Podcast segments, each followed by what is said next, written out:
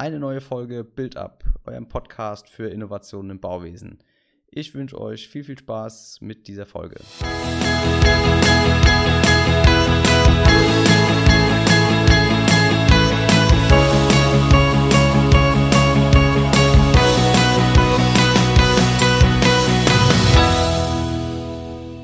Herzlich willkommen zu einer neuen Folge von Build Up.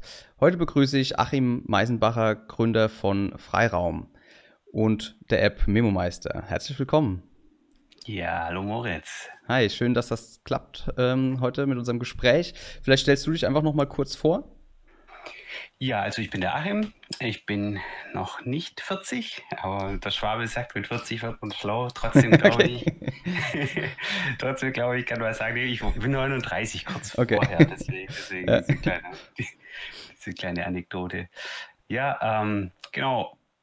40, fast 40 und seit zwei, vier, vier Jahren, 2017, ja, mit Memo Meister am Start. Mhm und äh, digitalisieren tatsächlich viele, viele, viele Bauprozesse und viele Baustellen. Ja, cool, genau. Das ist ja genau mein Thema, Innovation im, im Bauwesen. Von daher passt das perfekt rein. Vielleicht ähm, kurz zum Hintergrund. Äh, was hast du gelernt, studiert? Oder wo, also wo kommst du so her? Was ist dein Background? Äh, tatsächlich habe ich Elektrotechnik studiert. Mhm. Also die ganz, ganz fancy Sachen, die mit Baustellen an sich im ersten Augenblick mal überhaupt gar nichts zu tun haben. Mhm. Im zweiten Schritt aber, da kommen wir wahrscheinlich gleich dazu, doch ein bisschen was damit zu tun haben. Und ja, genau, das äh, habe ich auch ein paar Jahre lang tatsächlich gearbeitet okay. Und dann aber gesagt, nee, Elektrotechnikentwicklung das ist quasi das, was der Bauingenieur wahrscheinlich beim Planen macht, ist beim Elektrotechnik die Auslegung von Schaltkreisen und Entwicklung von Software. Ja. Und ganz, ganz wenig Praktisches, sondern viel ähm, ja, am, am Schreibtisch sitzendes. Und das war mir dann irgendwann ein bisschen zu blöd, okay. immer nur in den Computer, immer nur mit Software an sich umzugehen. Ich wollte ja. mehr mit Menschen zu tun haben. Und dann hat sich das verändert. Okay, das heißt aber, du hast dann, sag ich mal, nach dem Studium einfach im Job gearbeitet als ähm, im, im Bereich. Ja, ja äh, vier, Jahre lang als Angestellter Elektronikentwicklung und ich habe mhm. so, so Sachen gemacht wie Industrial Access Points entwickelt, ähm, Tablet-PCs für die Autodiagnose, solche, okay. solche Themen. Also und da wirklich ganz tief drin, also den, ja. quasi den, die letzten Kondensatoren berechnet und okay, sowas. Okay, okay. Und das, das war dir dann zu langweilig und dann bist du dann direkt in Richtung, okay, äh, ich mache mich selbstständig oder also was, was war dann dein, dein Weg dahin, mehr mit Menschen äh, zu tun zu haben? Ähm, ich habe ich hab tatsächlich ähm, so eine, würde man sagen, so eine Mini-Sim-Krise erlebt. So okay. Kurz, kurz, bevor ich 30 geworden mhm. bin. Und da war es so, okay, was sind eigentlich meine Stärken? Mhm. Und da war es ganz klar auch Kommunikation, Requirements Engineering, würde man es auf Neudeutsch sagen. Also, was ist eigentlich nötig? Und dann habe ich gesagt, reine ja. Entwicklung ist nicht mein Ding. Ja. Ich muss irgendwie unter Leute und habe dann ein Ingenieurbüro gegründet für okay. Elektronikentwicklung und hatte dann auf einmal neben dem Entwickeln auch noch diese ganze Tätigkeiten der Akquise und so weiter ja. drumherum. Also eine Kombination geschaffen, irgendwie das Entwickeln, klar, das ist irgendwie noch der, der Kern des Berufs, den macht man weiter, aber man hat natürlich den Kundenkontakt und so weiter, den man dann vielleicht als Angestellter nur bedingt hat einfach. Ne? Und die Freiheiten, zu sagen, klar ich suche mir raus, mit welchem Partner, welcher Firma, welches Projekt machst du. Mhm. Und ja, irgendwo musst du ja Geld verdienen. Klar. Und deswegen ist das ein heiligenste erstmal das zu tun, ja. äh, wo stark nachgefragt ist und wo, äh, wo man kann. Ja. Und was, hat, was hast du da dann genau gemacht? Also praktisch, sage ich mal, ähnliche Entwicklungen, die du vorher auch als Angestellter gemacht hast, nur dann eben als, äh, sage ich mal, Subfirma oder Genau, ähm, es ging dann, ich bin, ich, also im Studium habe ich Hochfrequenztechnik vertieft, also okay. quasi das Ganze, was man heute mit Funk und so weiter, Antennenentwicklung mhm. und, und da lag es dann nahe, dass ich IoT-Themen mache mhm. und hatte dann äh, mich darauf spezialisiert, so ähm, kleine Funkeinheiten zu machen, die wenig, wenig bis gar keinen, also gar kein geht ja nicht, aber so wenig Strom wie möglich brauchen und mhm. dann waren da echt super coole Anwendungen dabei. Und okay. unter anderem eben ein, eine Firma, die dann so ein Werkzeugmanagementsystem wollte. Und okay. das ist dann auch der Weg gewesen, der sich dann so beschritten hat Richtung, Richtung Bau. Mhm.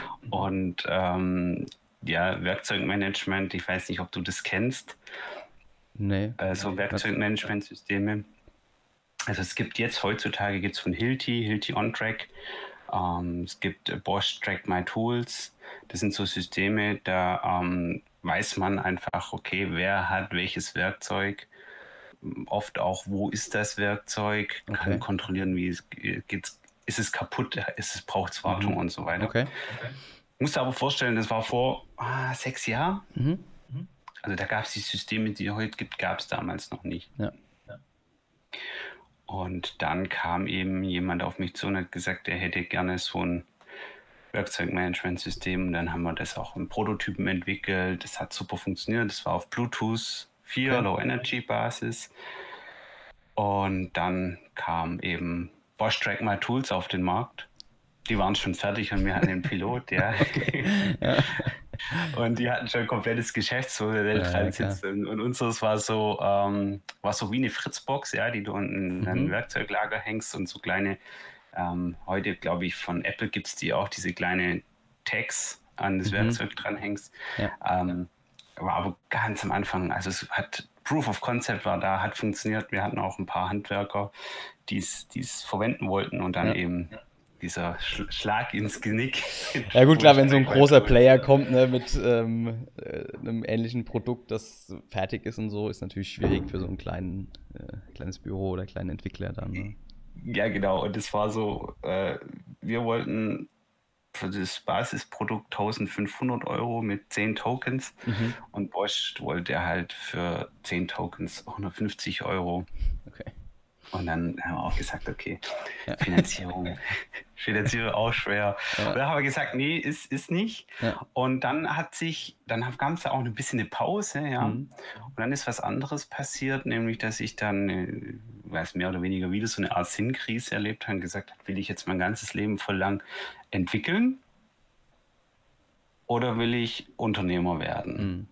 Und dann war diese Entscheidung, nee, ich will eigentlich irgendwie was Skalierendes machen. Ja. Das, das Werkzeugmanagementsystem ging ja schon ein bisschen in die Richtung. Klar, ja. Und dann ganz klar eine Entscheidung gefällt für mich selber. Die Zukunft ist Software mhm. und keine Hardware mehr. Ja. Und kam dann von dir, also ich sag mal, dann stand praktisch zuerst die Idee, okay, ich will eine Software entwickeln und irgendein Problem damit lösen. Und bist du dann auf die Suche gegangen sozusagen, hast gesagt, okay, wo ähm, ist denn das Problem, was ich gut lösen kann? Oder wie, wie kam das zustande? Äh, nee, das, das, das äh, ist, ist, tatsächlich nicht so auf dem Reißbrett entstanden, sondern das war eher so eine Verkettung von Umständen und, und Bekannten. Also ich hatte so ein paar so ein paar Mindset-Themen eigentlich. Ja, das erste war, als ich gerade gesagt habe, damals kamen so diese Arduinos auf den mhm. Markt, diese Raspberries, diese ganzen günstigen China-Elektronik-Dinger, die im Prinzip alles gemacht haben, was ich vorher entwickelt habe, ja. aber halt für, für ein Apfel und ein Ei. Klar, und irgendwie modular und zusammensteckbar für jeden so, ne? Da habe ich gemerkt, okay, meine, meine Kernkompetenz Elektronik entwickeln äh, wird, wird zunehmend einfach durch super günstige China-Elektronik mit Funkmodul und sowieso. Da ja. gab es dann Bluetooth-Module für einen Euro und so. Ich gesagt, das ist, das ist, das ist jetzt nicht ne, persönlich strategisch nicht clever, da, ja. da bleiben. Ja. Und, und dann hatte ich was anderes und das ist auch total gut. Deswegen finde ich das super, dass du diesen Podcast machst. Das zweite, was ich dann entwickelt habe, ist so ein Mindset, ich muss die richtigen Leute treffen und kennenlernen wenn du dich mit den richtigen Leuten austauschst, dann passieren immer gute Dinge. Ja, auf jeden Fall. Und dann habe ich jemanden kennengelernt in Stuttgart, die äh, so ein ja, so ein Inkubator für Startups betreuen. Mhm. mhm. Und zu dem Zeitpunkt, wo ich das gemacht habe, war auch mein Co-Founder quasi so ein bisschen auf der Suche nach, äh, was will er als nächstes tun. Er war jahrelang bei IBM Okay. Und hat dann sich entschieden, nee, warum muss ich für, den, für die großen Aktionäre, ich könnte doch auch was Eigenes starten. Ja, ja. Und er war dann auch zeitgleich bei diesem Inkubator okay. und, und da gab es auch eben ein großes Corporate aus unserer Gegend, die, äh, die Firma Stiel. Mhm. die auch bei dem Inkubator waren und okay. gesagt haben, hey, wäre total cool, wenn jemand mal rausfinden könnte, welche Probleme denn der professionelle Garten- und Landschaftsbaubetrieb okay. hat. Okay. Mhm. Und so wurde dann so eine kleine Projektgruppe gegründet und lustigerweise am Stiel damals auch den Stiel Connect. Das ist quasi so ein Bluetooth-Ding. Okay. Mit, also ein IoT-Ding, das man auf die Motorsägen okay. machen kann. Okay. Und so ein bisschen, okay, und was sind die Anwendungsfälle? Ja, mhm. was, was braucht man? Und das war 2016 und das war eine mega spannende Zeit. Und dann hat, ist es mir wieder eingefallen mit dem ganzen Werkzeugmanagement, was ich schon mal gemacht habe. Und dann kam so eins zum anderen, dass wir eben ähm, was entdeckt haben, was es damals nicht gab und heute durch MemoMeister gelöst ist. Ähm, eine digitale Projektakte. Mhm. Also wie gehe ich mit vielen, vielen, vielen Informationen um, wenn ich nur Mitarbeiter habe, also das so, nur soll jetzt nicht äh, negativ sein, wenn ich nur Mitarbeiter habe, die kaum oder keine ähm, Kenntnisse im IT-Sektor haben. Ja. ja. Also die gewerblichen Mitarbeiter auf den Baustellen, die in die Gärten die Pflege machen, die Klar. Sanierung, die umsetzen, die Montage machen, die ja. Inbetriebnahmen machen. All die Menschen haben durch die Smartphones Zugang zu IT Allerdings gab es bis heute oder damals halt kein System, wo man sagen könnte, hey, die können mit contributen, mhm. sinnvoll mitarbeiten, außer eben WhatsApp. Ja, genau. Ja. Der klassische Weg, Bilder per WhatsApp hin und her und äh, eine Gruppe. Ja. Genau, und ja. das war dann diese, quasi diese erste Erkenntnis, so hey, die, die, die Technik, die da ist, die wird immer mehr, es wird immer mehr Informationen geben ähm, Speicherkarten fahren rum, Digitalkameras fahren rum. Äh, Leute Struktur, sind eigentlich nicht wirklich strukturiert, sondern die kommunizieren eigentlich alle ihre Probleme nur. Und wenn du dann so diese Kommunikationsflüsse im Alltag auf Baustellen betrachtest, was wir damals schon gemacht haben, ja. dann siehst du, es ist eigentlich total nur noch Feuerlöschmodus. Ja. ja. Irgendwo ist irgendwas, irgendjemand schreibt irgendjemand irgendwas anderes und der, der es nachher nach zwei Wochen braucht, weiß es nicht. Und ja, gesagt, vernünftigerweise braucht es was, was eine Projektakte ist, wo man sagt, da ist alles, da finde ich es, ja. da liegt es drin, darüber kommun kommun wird kommuniziert. Ja. Das heißt aber, ihr seid dann, sag ich mal, im Zuge dieses Inkubators oder auch dieser Anfrage von Stiel dann auch schon einfach mal mit auf Baustellen oder mit diesem diesen Galabau da und habt geschaut, was läuft dort oder ja, genau. Also das ist auch so quasi so diese erste Transformationsleistung. Äh, ich, ich zitiere da jetzt, äh, du kennst es wahrscheinlich schon zuhauf, dieses Zitat von, von Ford. Wenn ich die gefragt hätte, was sie brauchen, hätten sie gesagt, schnellere Pferde. Das heißt, wenn wir, wir haben sie gefragt, was braucht ihr? Ja, und die haben halt uns alles Mögliche erzählt, was sie brauchen. Ja. Und die Transformationsleistung, die dann da entstand, wir wussten ja nicht, ja, was, was, soll, was wollen wir am Ende eigentlich von der Lösung anbieten sondern wir mussten nur, wir müssen über die Probleme reden. Und der eine wollte Drohnen, der andere wollte Vermessungstools und äh, ich weiß es gar nicht mehr genau. Klar, jeder hat irgendeine Idee halt, was gerade irgendwie aktuell sein Problem ist und das. Ja. Genau, genau. VRAR. Da kannst du also was Bullshit-Bingo kannst du, konntest du hoch und runter spielen. Ja. Aber die, die Transformationsleistung war, was ist eigentlich die Basis von dem Problem, wo sie heute schon haben, wo sie, wodurch diese ganzen Wünsche, die ja irgendwann auch mhm. kommen werden, stark zunimmt? Ja. Äh, gesagt, okay, wie gehen die Betriebe mit Informationen vernünftig um? Ja. Da gab es keine Antwort. Und er hat ja. gesagt, da braucht man eine Antwort. Das ist das, was, und deswegen auch der Name Memo-Meister. Das Memo ist die Information, die es wert ist, dass man sie festhält. Und Meistern brauche ich ja nicht erklären.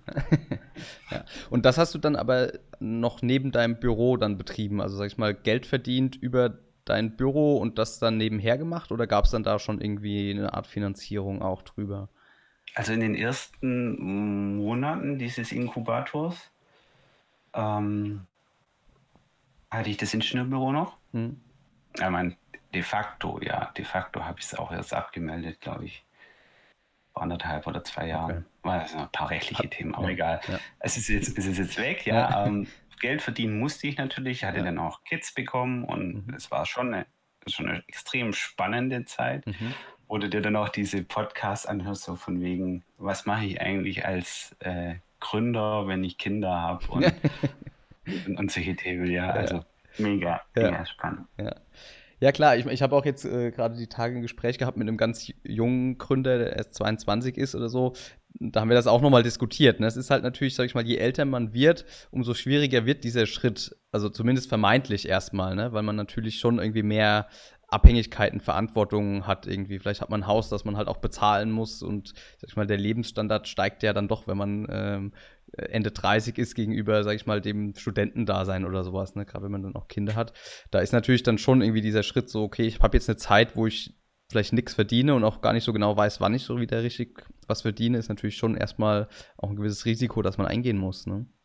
Mhm. Ich hatte, ich hatte zum Glück äh, ein, A, ein Umfeld, das es ganz gut versteht mhm. und B, auch ähm, in meinem Verwandten- und Bekanntenkreis äh, Unternehmer. Okay. Und einer davon hat halt sehr spät sein Unternehmen gegründet, war dann sehr erfolgreich mit dem Unternehmen, hat gesagt, mhm. das Dumme ist, dass er es nicht früher gemacht hat. Mhm. Und ähm, ja, alle, alle mir Mut zugesprochen ja. haben. Ja, und wir hatten ja dann auch diese Idee eben vor dem Vorstand bei, bei Stiel mhm. gepitcht. Okay. Und die fanden die super gut, mhm. ja. Ähm, sodass sie uns unterstützt haben, dass wir da äh, die Freiraum GmbH, du hast eingangs erwähnt, gegründet mhm. haben und die dann tatsächlich auch äh, uns finanziert haben. Mhm. Und das hast du mit deinem, ähm, sag ich mal, Partner dann gegründet, den du über diesen Inkubator da kennengelernt hattest? Genau. Okay. Genau.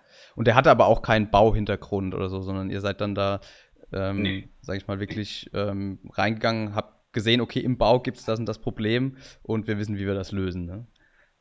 Richtig, also wir wissen, wie man das lösen, wäre jetzt auch, sag mal, ja, da übertrieben. wir, eine wir haben eine Idee. Grund, ja. Wir hatten eine Grund, Grundahnung ja. und wir haben die auch verprobt. Also wir haben so einen Prototypen gebaut, so eine einfache App, mit der man tatsächlich die Fotodokumentation mhm. smart, schnell, einfach lösen kann. Und es hat sich auch eins zum anderen entwickelt, Klar.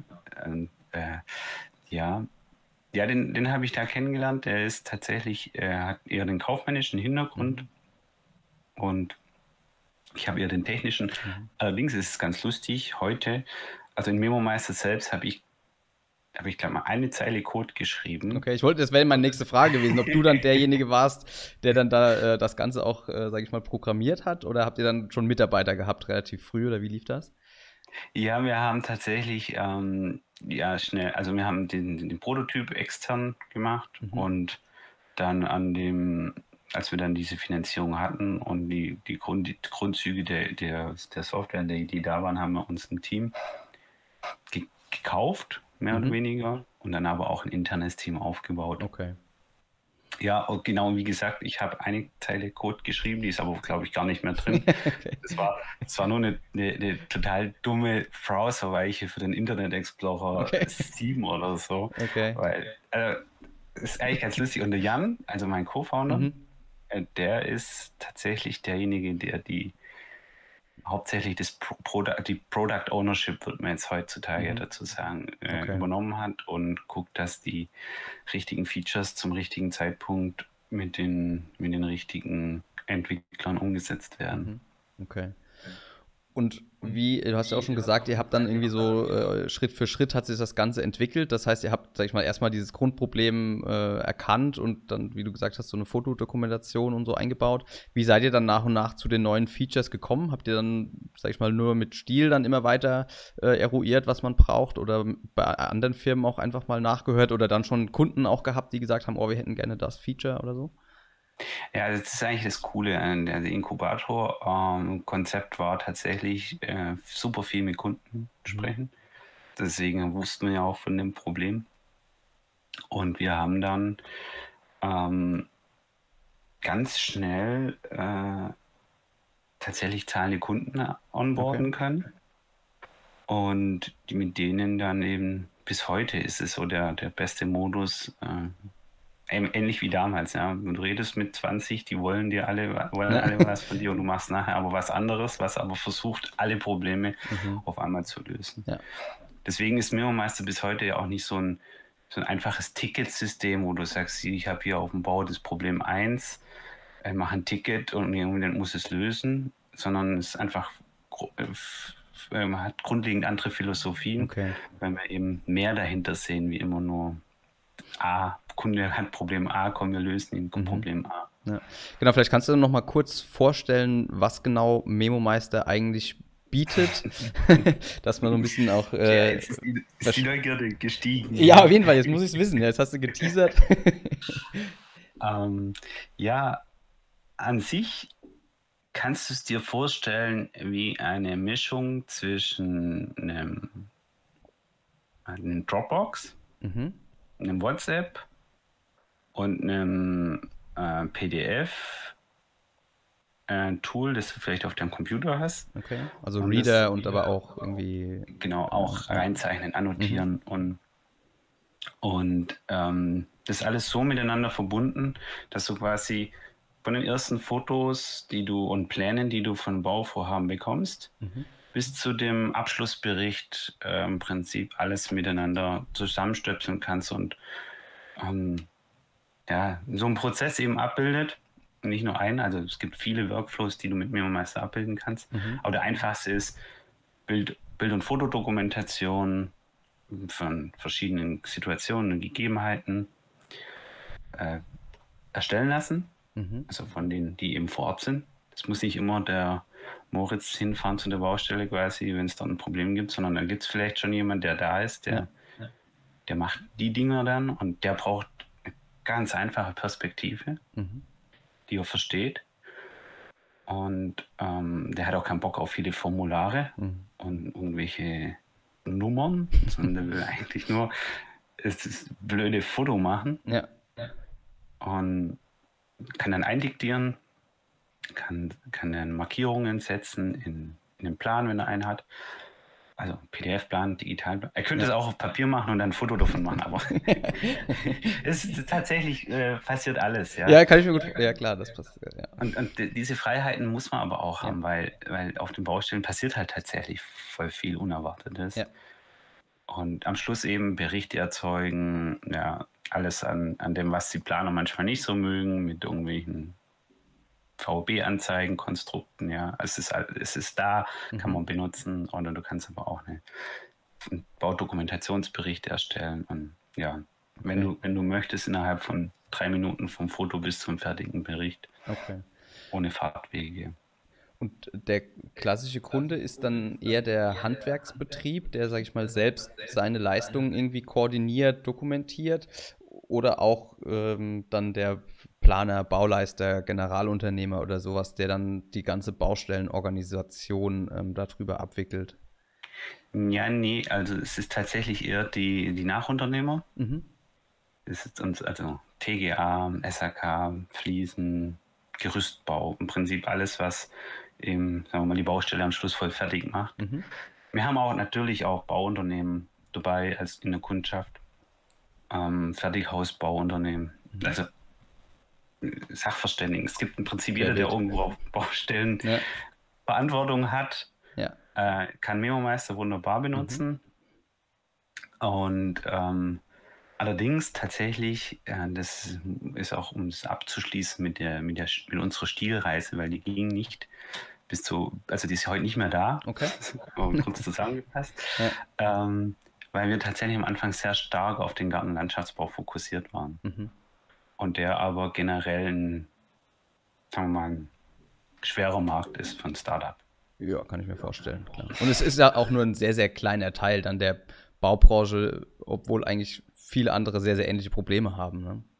Ja, sogar viel gravierendere. Ja. Also wenn du mhm. an Technik denkst, ja, mhm. an, an, jemand verbaut was, äh, wo drunter äh, Schall, Wärme, elektrische Dämmung sein muss, ja.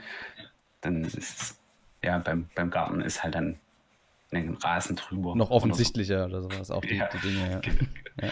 Und, und da, da ist auch diese, die, sagen wir mal, die Anwenderschaft tatsächlich mh, hm, natürlich benutzen die im Privaten auch ihre, ihre mhm. Smartphones, aber du kannst es allein schon an der Qualität der gekauften Smartphones erkennen. Das sind halt dann oft die, die, die fünf Jahre alten mhm. Samsungs mit kaputten Display, die die mitführen und im, ja. TGA-Umfeld hast du halt die in aller Regel Top-iPhones oder Top-Smartphones. Top das ist ein spannender Indikator eigentlich ja für äh, den, sag ich mal, auch Digitalisierungswillen, sage ich mal, von, von so einer Firma, welche, äh, welche Smartphones so mitgeführt werden. Ja. Ja, ja, also es gibt, unheimlich viel. Irgendwann man, könnte man ein Buch schreiben über was, was würde ich nicht mehr machen, wenn ich es nochmal machen würde. und und ein, ein Themafeld, du hast vorher angesprochen, ist tatsächlich in einem Markt, in einem Bereich starten, in dem du keine Sau kennst mhm. und du kein Netzwerk hast, ja. du nicht weißt, wie sind die organisiert, welche, ja. wer kennt hier wen und warum. Ja. Und auf der anderen Seite ist das eins der Sachen, die wir heute als unsere größte Stärke sehen, wenn wir den Status quo einfach immer in Frage stellen. Mhm. Ja. Wir, wir, lernen mit denen und sagen, warum macht ihr das eigentlich so? Das ist so total stumpf, ja. ja. Und dann, äh, du hast es ja studiert, sowas, ja. Weil ja. du sagst, weil, weil mir das jemand so beigebracht hat, ich hatte das vier Semester lang gelernt, Nachtragsmanagement, weiß ja sich was, ja. ja. Und ich sage, habe ich, hab ich, Keine hab Ahnung ich erst, von. In, erst in Memo meisten davon erfahren, weil auf einmal Kunden gesagt haben, das kann ich ja da damit voll elegant machen, ja. ja. Sagen wir, was, was ist denn das überhaupt, ja. so, so, lernst du das dann so Stück für Stück. Und, und, das ist eigentlich auch, aber es ist halt anstrengend und aufwendig. und es war dann so anstrengend und aufwendig, dass man dann eben als Startup mehr Geld verbraucht, wie man bekommt mhm. durch die Kunden. Ja. Und dann eben man mit dem Investor äh, sagen wir mal, Gespräche führt. Und, und irgendwann äh, gab es dann, ich, ich will es einfach abkürzen, irgendwann gab es dann einfach die Möglichkeit für uns, ein Management-Buyout zu machen. Und das ist wieder vollkommen in der Gründerhand. Okay. Das heißt, ihr habt aber dann auch einfach schon, sag ich mal, ihr wart etabliert genug ähm, und habt auch einfach von, von den Kunden, die ihr hattet, dann leben können, sage ich mal. Ja, zu dem Zeitpunkt war das etwas schwammig, ja. ja. Dann bist du, stolperst, du, stolperst du relativ schnell in so eine Situation rein, zu sagen, okay, hm, was müssen wir umjustieren? Mhm. Und eine Geschichte, die wir gemacht haben, kann ich auch nur jedem Gründer empfehlen, dann eben wir haben dann die Jahreslizenzen angeboten, mhm. ein bisschen Rabatt, Rabatt auf die Jahreslizenzen gemacht und äh, allen Kunden angeboten, eben das zu nutzen. Ja. Und das haben super viele gemacht. Mhm. Gar nicht aus dem Hintergrund, dass wir jetzt Geld brauchen oder so, sondern ja. einfach nur, hey, nutze es intensiv. Ja. Willst du, du willst dann auch Vorteile in der Buchhaltung, ja. Du musst noch einmal die Rechnung durchrechnen. Und dann äh, hatten wir tatsächlich relativ schnell äh, Cash aufbauen können. Mhm. Und dann war die nächste Mission, ja, okay, wie kriegen wir, werden wir jetzt quasi rentabel? Ja. Und dann kürzt du halt deine Geschäftsführergehälter. und äh, wir hatten zu dem Zeitpunkt ja auch schon Angestellte. Mhm. Und sagst, okay, das Wichtige ist, wir bleiben dabei, ja, das Team muss, äh, muss auch da sein. Also ja, dann klar ja, und dann haben wir eins zum anderen gebracht und wir sind super happy, dass es cool. halt richtig gut funktioniert hat. Und ja. wir haben letztes Jahr tatsächlich richtig, also was heißt letztes Jahr? Das ist dieses Jahr. Ich tue schon so, als es um wäre. Ist nicht mehr lange, aber ja. aber so richtig, richtig gute Kunden dazu gewonnen. Okay. Also mehrere hundert Mitarbeiter und so. Mhm. Stark, ja. Und dann weißt du, du bist auf dem richtigen Weg. Auf jeden Fall, ja. Ich meine, ähm, ihr habt natürlich jetzt auch schon denke ich, den richtigen Zeitpunkt erwischt. Ne? Also da hat, glaube ich, Corona auch noch mal, also zumindest habe ich so ein bisschen die, den Eindruck, sage ich mal, einen positiven äh, Tritt in den Arsch äh, vielen im Bauwesen gegeben, weil halt ist ja doch alles sehr, sehr konservativ und ähm, an vielen Stellen wird halt gesagt, ja, das kann man nicht digital machen oder das, äh, sei es ein Online-Meeting oder sowas und jetzt musste man doch und hat halt an vielen Stellen doch gesehen, dass es halt eben geht und ich glaube, dass das insgesamt so den, den Willen, sag ich mal, Dinge zu digitalisieren, dann vielleicht doch auch noch mal ein bisschen bestärkt hat. Oder was ist dein Empfinden? Also, das war, ich erinnere mich noch an ein Gespräch, wo, wo jemand uns gefragt hat, wie machten ihr den Vertrieb? Und wir gesagt haben, digital. Hm. Das war aber halt lange bevor Corona da war. Mhm. So, ja, äh, ihr müsst doch dahin fahren, das den Leuten zeigen. Ja, das muss man vielleicht schon, wenn man jetzt den, den Gesamtmarkt überzeugen will. Ja. Aber wir haben uns relativ früh eine, in der Zielgruppe eine relativ klar, klare Persona ausgewählt mhm. und dann gesagt, hm, den Konservativen, den du gerade beschrieben hast, Moritz, den haben wir ausgeklammert. Mhm. Die gesagt, nee, wir wollen ja die Modernen, wir wollen ja, ja. die, die äh, da eine Chance drin sehen, die wollen wir erreichen. Und wenn dann einer gesagt hat, ich will, dass ihr vorbeikommt, dann sage ich, okay, äh, Moment, äh, inwieweit ist der nachher eigentlich auch bereit, diese Integration und die Umsetzung der Memo-Meisterreise im Unternehmen eben zu treiben? Ja. Oder anders gesehen, was passiert, wenn wir unsere Zeit mit denen verbringen, die ja mal so ein Zoom-Meeting machen, ja, die sich auch mal ein, ein YouTube-Video anschauen von, von Erklärungen. Ja. ja, ich denke, grundsätzlich ist es ähm, sowieso besser, halt, äh, sag ich mal, an die Leute zu verkaufen, die es halt haben wollen, anstatt zu versuchen, irgendwie die zu überzeugen, die es eigentlich nicht wollen. Ne? Also das, das, ist der ganz normale Startup-Cycle, ja. nenne ich es mal. Am Anfang ja. gehst du an die Innovatoren. Ja. ja. Irgendwann, und, genau, ja. Und, und dann kommst du halt sukzessive dahin, dass du sagst, okay, jetzt können es auch andere mhm. Äh, verwenden. Und dann hast du ja schon recht, ja, dann, dann, kam eben auch Corona. Und sagen wir mal, es war jetzt nicht unbedingt schädlich, mhm. aber es war auch nicht so, dass dann auf einmal die Leute angefangen haben zu sagen, so, jetzt, äh, jetzt brauche ich das unbedingt. Mhm. Und es ist aber auch komplett normal, weil ja. die Tätigkeit, die sie tun, die braucht halt vor Ort Einsatz, ja. genau. Das ist anders wie bei der Internetagentur ja. oder bei einem Werbeagentur oder ja. bei einem Entwicklungsbüro wie vor, vorher, ja. Mhm. Weil altes Entwicklungsbüro hätte ich hier wunderbar machen können. Ja. Hätte ich wahrscheinlich ein Jahr lang nicht vor die Tür müssen. Ja. Aber wenn du jemanden Wasserhahn einbaust. Geht leider noch nicht per Homeoffice, ja. Kannst du ihm schicken und sagen, komm, wir machen ein Video eine Anleitung und ich zeige dir, wie du ihn anschließt. Genau, ja.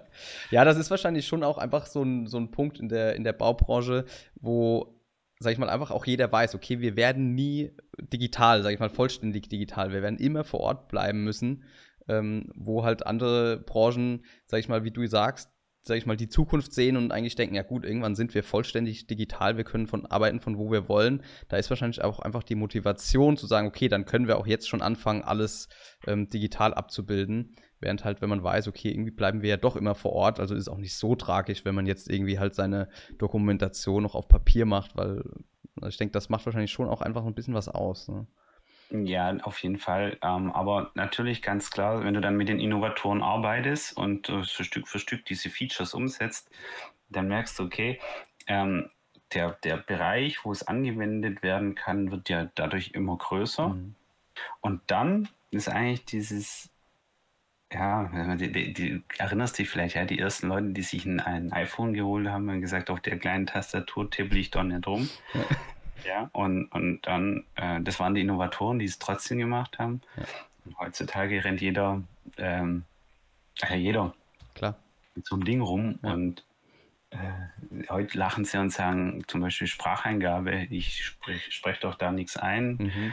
und, und, unsere Kunden rennen halt rum und haben halt, wir haben so Sach Bausachverständigen, ja. Mhm die richtig, richtig Geld mit Mehrmeister jetzt verdienen, weil okay. sie sagen, ich bin viel schneller, ich habe mein, mein ganzes Nacharbeiten viel schneller erledigt und äh, super so Bauforensik-Sachen machen und äh, total, total cool und im Prinzip, wenn sie die Baustelle verlassen, mehr oder weniger schon fertig, fertig sind. Ja. genau. Also, und das sehen dann die anderen, ja. Mhm. Und dann sagen sie, ey, Moment mal, und ich muss jetzt noch mal zwei Stunden ins Büro und äh, Berichte und schreiben und erstmal meine Fotos wieder, die ich irgendwo gespeichert habe. Wo waren die noch mal und war das jetzt von der Baustelle oder der anderen? Ja, äh, ja richtig, genau. Und auch was auch passiert ist, wenn jemand ein, eine Bildbeschreibung macht, während er das Bild macht, dann fällt ihm selber ein, hey, ich sehe das ja gar nicht genau, mhm. oder ich muss nochmal einen anderen Winkel nehmen, oder jemand anderes steht neben ihm und sagt, das, was du gerade gesagt hast, ist aber nur die Hälfte der Wahrheit. Mhm äh, es gibt ja auch hier hinten noch das Scharnier, bla bla bla. Also, das heißt, ja. ähm, ist auch vollständiger. Ja. Die Qualität Fall. steigt der kompletten Dokumentation. Ja. Und äh, es, das sehen halt jetzt alle anderen auch. Mhm. Und unsere Kommunikation ist halt ganz klar, der, der das im Griff hat, der seine Informationen im Griff hat, hat halt einen richtig krassen Wettbewerbsvorteil. Ja. Und äh, gerade im Kampf um Projektleiter als Bauleiter, Projektleiter, sagst ja. du, ja, ich kann mir jetzt nochmal einen einstellen, aber ich kann dafür sorgen, dass die, die ich habe, vielleicht. Effektive arbeiten, ne? Ja, effektiver, produktiver, aber nicht mit mehr Stress. Genau. Das ist eigentlich der Trick, ja, weil du kannst ja immer zu, zumüllen. ja, genau. und, und sagen, hey, du, du bist jetzt produktiver, ja, warum? Weil du halt ja. äh, nochmal schneller irgendwas irgendwie, ja. sondern einfach zu sagen, nee, wir reduzieren auch den Stress, weil was ist eigentlich Stress verursachen? Am Ende vom Tag da zu sitzen und sagen, oh mein Gott, hoffentlich habe ich den Bericht richtig gemacht oder hoffentlich habe ich die Pläne richtig kommentiert oder hoffentlich habe ich nichts Wichtiges vergessen. Ja. Und der ganze Stress, der reduziert sich halt sehr stark. Ja, und halt auch die Fehler, die daran, daraus resultieren, dass halt doch was gefehlt hat am Schluss. Ne? Dass halt dann, sag ich mal, auf dem Kommunikationsweg über stille Postmäßig ähm, halt doch irgendwas verloren gegangen ist und dann sich irgendein Problem ergibt, wo der Bauleiter dann Feuerwehrmann spielen muss und halt das dann wieder lösen muss. Ja, wenn man natürlich die äh, Daten und alles halt digital an einem Ort sammelt, sodass halt einfach alles verfügbar ist, ist natürlich auch, sag ich mal, vielen Problemen ja schon vorgebeugt. Ja, das ist so. Und, ja. Genau, und du, du drehst auch eine Sache um von der Hohl zur Bringschuld. Also du sagst, ich, ich krieg die Infos, weil ich ein System habe, eine mhm. Ablage habe und einen. Prozess habe, dass ich sage, wenn du diesen Bauabschnitt so erledigt hast, dann ist das eine Bringschuld. Ja, genau. Dann weißt du, das ist nachvollziehbar, wer hat wann, wo, welches Foto gemacht. Ja. Du, du, du, du, du definierst Systeme im Unternehmen, kommst raus mhm. aus diesem kommunikativen, jeder macht es, wie er gerade denkt, mhm.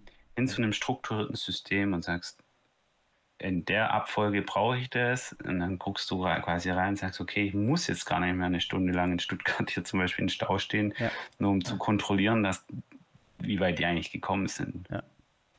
Ja, auf jeden Fall. Und äh, das Memo Meister ist dann eine App, die auf Android, iOS und so läuft und, und dann auch noch irgendwie ein Webinterface, wo man dann vom Büro auch noch arbeiten kann. Da läuft das alles über die, über die App.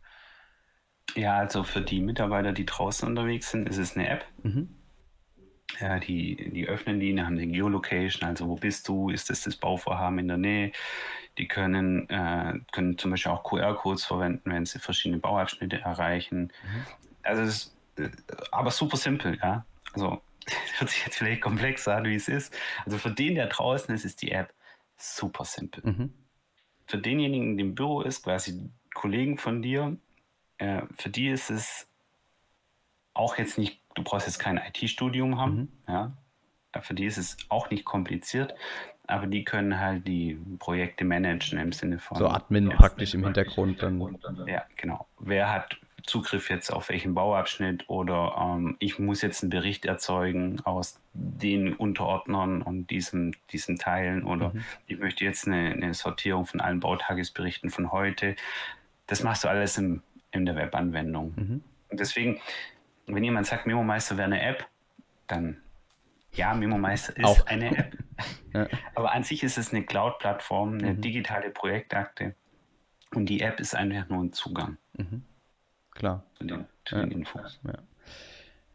Ja, also ich, ich denke halt auch, ich hatte schon öfter, äh, sag ich mal, Gesprächspartner, die dann im Bereich BIM eben auch unterwegs sind. Mhm. Und da war auch immer so ein Argument irgendwie von mir, dass halt gerade die kleinen Handwerksbetriebe oder so einfach für die ist es natürlich schwierig, sich in sowas wie BIM einzuarbeiten. Ne? Also ich sag mal, ich als Bauingenieur, Planer, ich arbeite mit FE-Modellen und sonstigen Dingern. Ob ich jetzt dann praktisch noch BIM dazu mache oder nicht, ist eigentlich kein, kein großer ähm, Schritt mehr, das zu lernen. Während halt irgendein Heizungsbauer, der halt, sag ich mal, einfach eigentlich den Computer nur benutzt, weil es sein muss, für ein bisschen Rechnungen und Angebote zu schreiben und ansonsten froh ist, das nicht machen zu müssen. Da müssen einfach die Anwendungen so simpel und, und ähm, intuitiv gestaltet sein, dass man es einfach anwenden kann ohne riesen Aufwand. Ne? Also ich denke, das ist einfach ein riesen Vorteil, wie du sagst, dass die, sag ich mal, Endanwender auf der Baustelle das schnell und einfach anwenden können.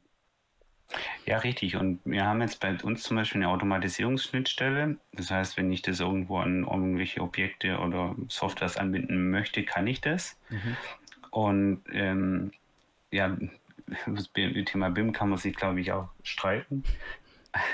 Am Ende des Tages ähm, sind die meisten Probleme, die wir auf den Baustellen sehen, nicht, dass die nicht wüssten, was sie zu tun haben, sondern wann hat wer wann wo was gemacht, wie ist mhm. der Stand und, und das, äh, die, die Modelle muss ja alle mitpflegen und nachpflegen. Ja, das ist, ja, ja. Deswegen, also das BIM-Modell ist ja schön, das entsteht in irgendeinem Büro.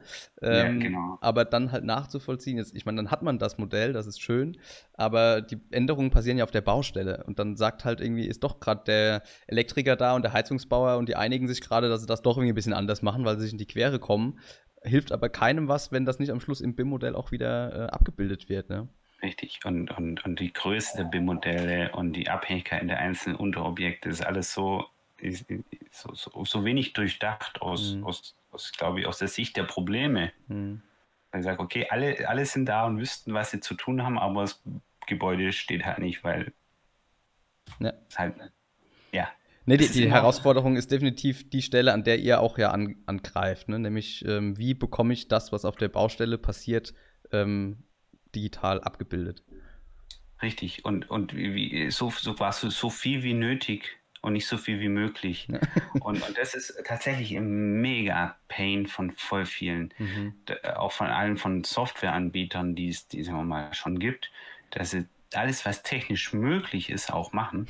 und nachher die Leute da dastehen und sagen, oh hey, ich habe jetzt alle Stammdaten da, ich habe das komplette Leistungsverzeichnis und ich will aber eigentlich ja nur in der Etage jetzt hier meine Leitung verlegen. Ja, wo finde ich das? Ja.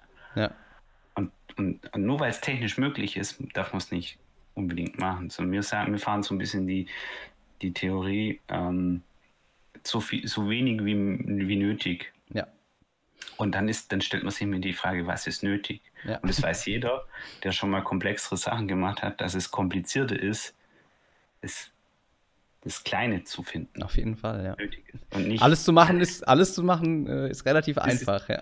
Genau, genau, ja. genau. Und dann hast du so ein Bauprojekt mit BIM. Ich war da mal im Vortrag, weißt du, so 80 Millionen Bauprojekt mit BIM, wo keiner mehr nachher das Modell handeln konnte, weil hm. es viel, viel, viel zu groß war. Ja. Und, und am Ende des Tages läuft alles wie bisher. Nur, dass es halt auch ein BIM-Modell gibt, parallel. Genau, um, um der regulatorischen Anforderungen der Ausschreibung Genüge zu tun. Ja, es gibt es, ja. äh, wird es gepflegt. Mhm, ja. ja. guck mal hinter, hinter die Kulisse. Ja, mhm. ja wir, haben, wir haben immer gesagt, ähm, äh, bunte Bildchen produzieren kann man damit halt ganz schön, ne? Für Vorträge und nach außen und so. Das sieht immer ganz toll aus, wenn man dann so die Layer da einschalten kann mit Rohren und was man so alles da sieht. Ähm, aber ich denke, das wirklich baupraktisch anwendbar zu machen, da sind noch ein paar Herausforderungen zu, zu nehmen. Ja. Also unsere Kunden, die in den, in, in quasi in den Ausführenden, die klagen tatsächlich über die reduzierende Qualität der Planungsleistung. Okay. Und ich kann mir gut vorstellen, dass es auch da damit zusammenhängt, äh, dass sie äh, anstatt die vorausschauend mit denen zusammenzuarbeiten, wie könnten wir es denn machen, mhm. und quasi so eine Innensicht entwickeln und sagt, ich baue jetzt dieses Modell perfekt, ja, und da damit Zeit und Budget ja. verbringt und nachher aber sagt, okay, der, in den Dialog, in die Kommunikation, in dieses gemeinsame Schauen, wie könnte die Ausführungsplanung denn so sein, dass, dass wir alle hier gut durchkommen. Ja. Ja. Aber ich bin da, ich bin da nicht drin. Ich höre ja. das alles immer nur und ja. versuche nur äh, die, die Sachen zusammenzureimen. Ja.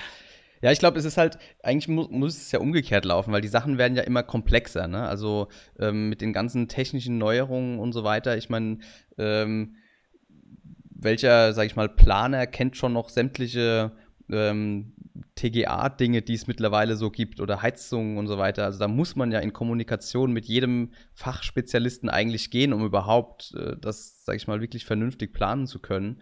Und wenn es natürlich darauf hinausläuft, dass, dass alles nur noch, ähm, sag ich mal, ein bisschen fachfremd und, und äh, idealisiert an so einem Computermodell geplant wird und dann in der Ausführung hinterher der sagt, ja, ist ja schön, aber so kriegen wir es eigentlich gar nicht hin. Ne? Ähm, mhm. Eigentlich müsste es in, den umgekehrten, die umgekehrte Richtung gehen, ähm, dass nämlich wirklich alle vorher auch schon beteiligt sind und man dann gemeinsam an diesem Modell arbeitet, sodass wirklich alle auch von Anfang an mit einbezogen sind. Aber das scheint noch nicht überall äh, so zu sein. Ne? Du, da können wir, da können wir noch mal ein paar Folgen Podcast. Genau. ja, richtig. Das ist, das ist, ja, äh, ja da, da, da, kann man sich tatsächlich viele, viele Fragen fragen, warum das so ist. Und ja. manche Sachen kommen dann auch gar nicht mehr so. Da, da, fragt man sich auch gar nicht mehr, warum werden Bauprojekte eigentlich so extrem teuer, wenn, mhm. wenn sie dann tatsächlich in der Ausführung zu Problemen ja. kommen. Aber darauf brauchen wir Ja, genau. Ein, noch, noch neue Folge. Die, ja. ja, genau. Ähm, genau. Ja, Nochmal zu Memo Meister. Ist eure App jetzt sozusagen, sage ich mal, ein, ein, fertiges Produkt, was ihr jetzt sagt, okay, ähm, das steht und so verkaufen wir das? Oder seid ihr schon immer noch tief drin in der Weiterentwicklung und äh, tut da regelmäßig neue Features und sowas einbauen? Also, ähm, das ist eine ganz coole Frage an sich, weil ähm, wir definieren uns als einen Spezialisten für Baudokumentation und ähm, wenn du darüber nachdenkst, dann kannst du noch so viel machen. Mhm. Und du kriegst jeden Tag Anregungen, Wünsche, Ideen von den Kunden. Und wenn du dann siehst, okay, wie viel gibt es noch drumherum, ja, Bauzeitenplanung, mhm. Materialmanagement, Einkaufsmanagement. Und du sagst, okay, entweder du machst dieses Spezialwerkzeug, ja, quasi Kernlochbohrer mit Diamant und überhaupt und sowieso mit ja. selbstjustierendem Laseranschlag, ja. Mhm. Oder du sagst, ja, komm, lass es, ist okay, wir können Loch bohren, äh, wir machen lieber das Schweizer Taschenmesser. Ja. Und wir sagen, nee, fertig ist das wahrscheinlich nie. Mhm. Muss man so sagen. Ja. Und, und ein ganz kleines bisschen unfair ist es, dass der Kunde, der heute einsteigt, die Software schon quasi wesentlich ausgebauter kriegt, wie der, der vor zwei Jahren da war. Klar. Der, der Vorteil oder der Nachteil, der gleicht sich aber dadurch aus, dass der andere schon seit zwei Jahren die Mehrwerte für sich hat. Ja, und, und Erfahrungen auch hat und auch. wo man und wie man alles anwenden kann. Ja. Genau. Ja. Also Frage beantwortet, nein, äh, es ist nie fertig. Frage beantwortet, ist es ein fertiges Produkt, stabil, mhm. das super gut läuft? Ja. ja. Und es ist im Prinzip jede Woche äh, Änderungen, die gewünscht werden, mhm. äh, regelmäßig umgesetzt werden. Ja. Und tatsächlich aber ähm, eigentlich das, glaube ich, sogar das Wichtigere ist, dass darauf aufbauend Prozesse und Workflows in den Unternehmen entstehen, die vorher gar nicht denkbar waren. Mhm. Oder Fahrtwege, die man auf einmal wegfallen lassen kann, Diskussionen, ja. die man nicht mehr hat. Ja. Und, und das ist eine andere Perspektive. Da, da holt man nicht das Werkzeug, weil ich sage, ich brauche jetzt das Werkzeug, wo kann ich es einsetzen, sondern mhm. man tatsächlich im Alltag merkt, weil ich habe hier im Unternehmen das Problem, da müsste es doch, äh, müsste doch einen Workflow geben. Ja, gibt es. Oder redet mit uns, ja. ob es den, ob der möglich ist, ob den andere schon verwenden. Ja. Und dann ist es quasi so wie so ein Abstraktionslayer. Ja? Du hast die Technik, die funktioniert und du sagst, was kann ich mit der alles machen? Mhm.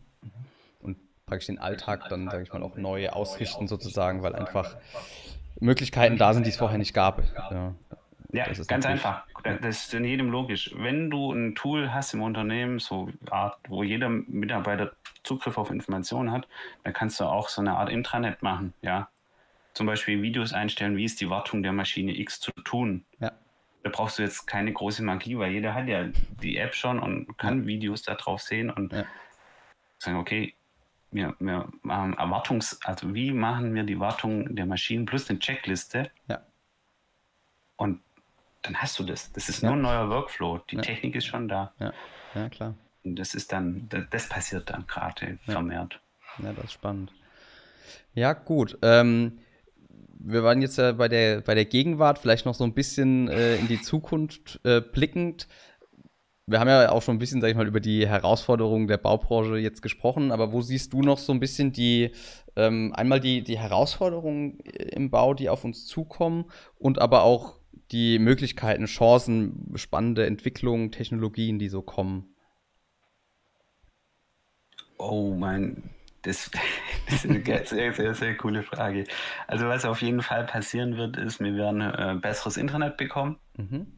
5G. Ähm, wir werden ähm, einige mehr Anbieter haben, die sich auf dieses Einfachkonzept konzentrieren.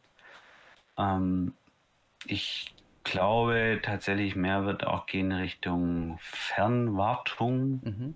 Richtung automatisierten Inbetriebnahmen, Prozessen, dass du sagst, okay, es, wird strukturierter sein, aber trotzdem einfach bleiben. Und wir werden ganz klar in das Thema Fachkräfteproblem äh, reinlaufen. Ja. Und äh, ist die Technik einfach dazu da, ja, diese Fachkräfte maximal gut zu unterstützen. Äh, dass man vielleicht auch, ja, wie es vorher mal kurz gesagt haben, Problem auf der Baustelle besteht, muss ich den Experten unbedingt hinschicken. Ja oder, oder nicht. In die Richtung wird einiges passieren. Augmented Reality, irgendwelche Brillen, die die Leute aufhaben. Ja, aber gleichzeitig auch Vorsicht, weil äh, ja, es ist halt nachher keine Schutzbrille, ja. Staub und, und, ja, es ist halt eine echt taffe Umgebung. Ja.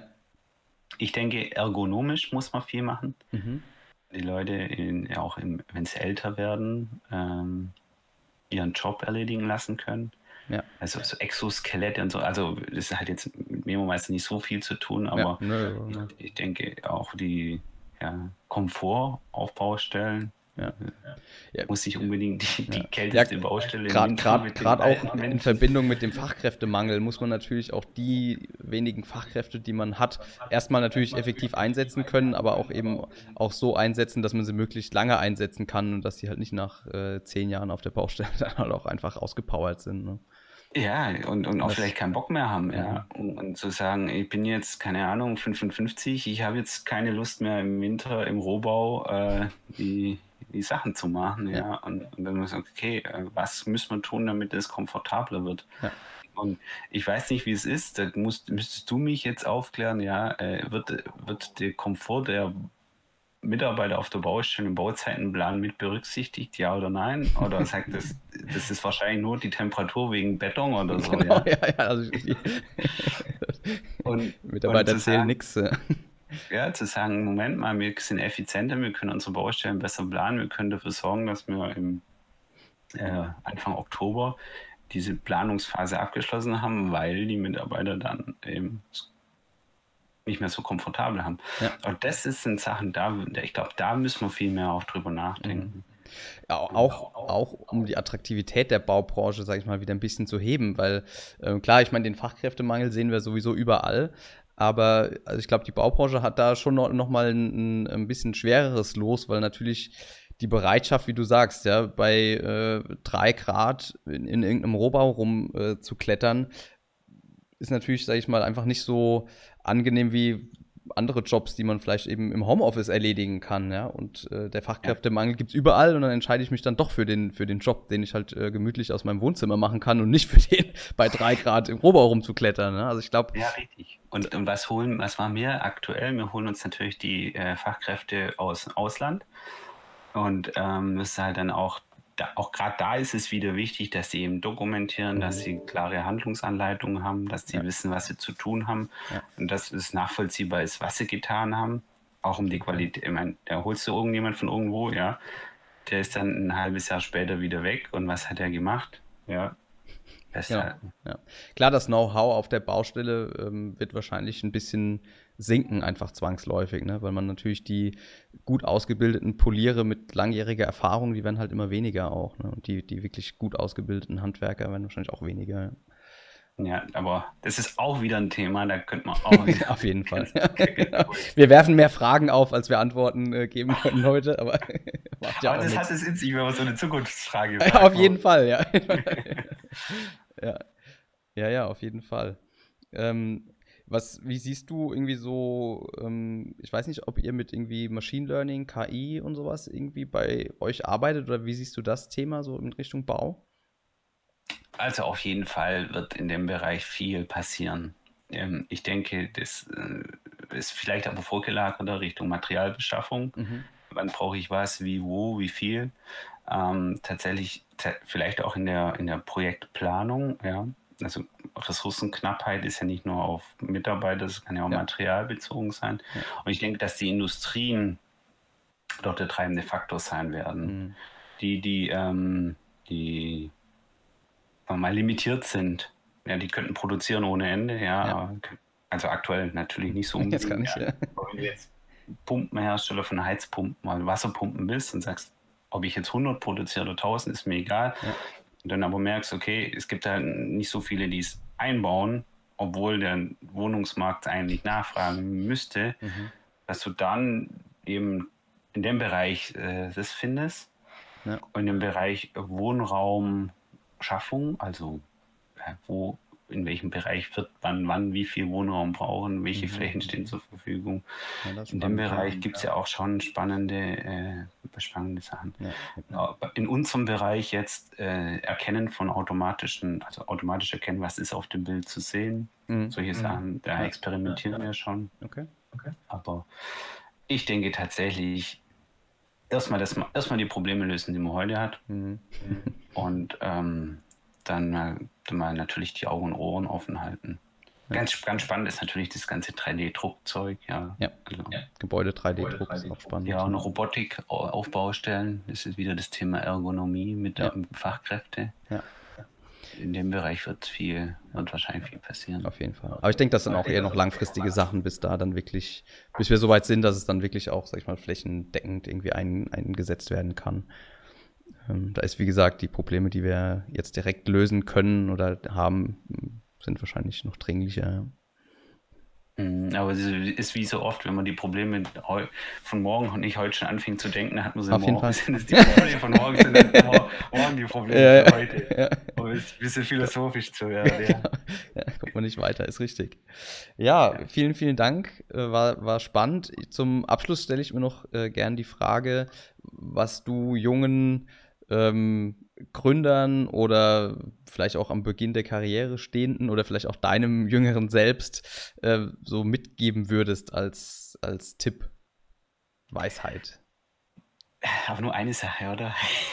Können auch zwei, drei sein. Ich, ich, ich, würde, ich würde meinem jüngeren Ich auf jeden Fall sagen, ähm, vernetz dich in der, in der Branche, in der du starten willst, mhm.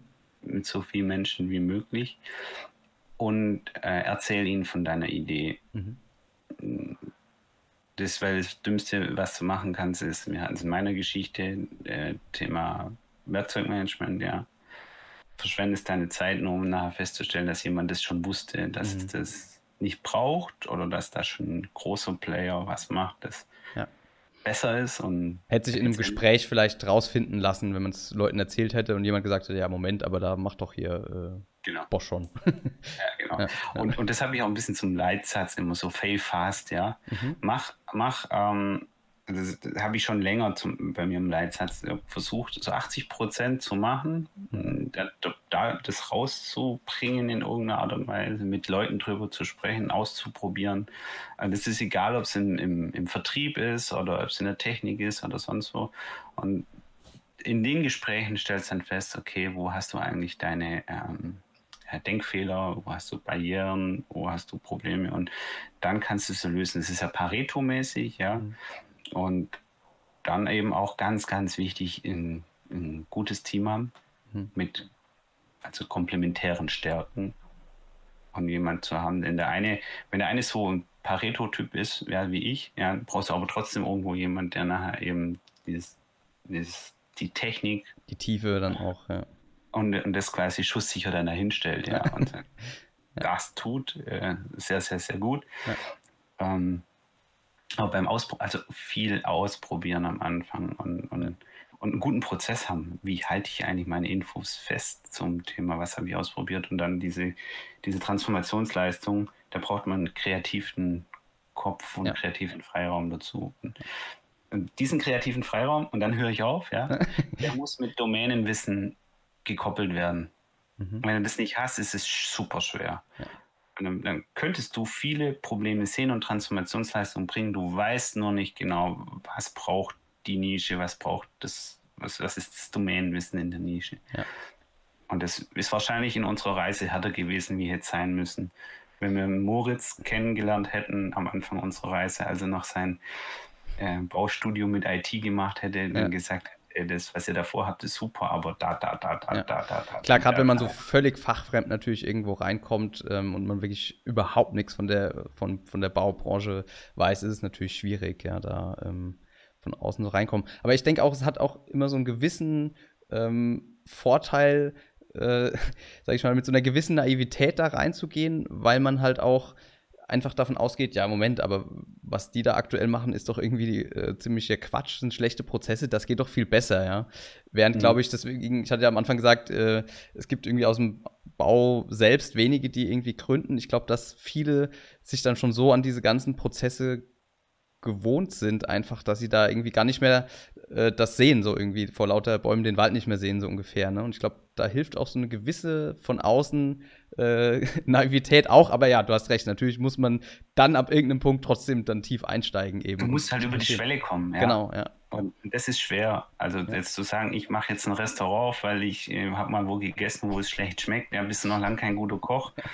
und, und, und, und, dann ein Restaurant zu haben, wo läuft, dass du dann tatsächlich deine kreative Kochkunst mhm. ausleben kannst. Also das ist schwer. Ja. ja. Das würde ich mir raten, das ja. in, beim nächsten Mal einfach früher mit, mit, mit, mit, den nötigen Leuten zu vernetzen und sagen, komm, und trotzdem die Naivität behalten. Ja, ja ich glaube, Netzwerk ist ähm, ein Schlüssel ja. zu allem. Ja. ja, hat mich vielen, viel, äh, viel äh, sehr gefreut. Achim, vielen, vielen Dank. Äh, war echt spannend. Dankeschön. Mhm. Danke für das, dass du mich hier dabei hattest. Gerne. Mach's gut.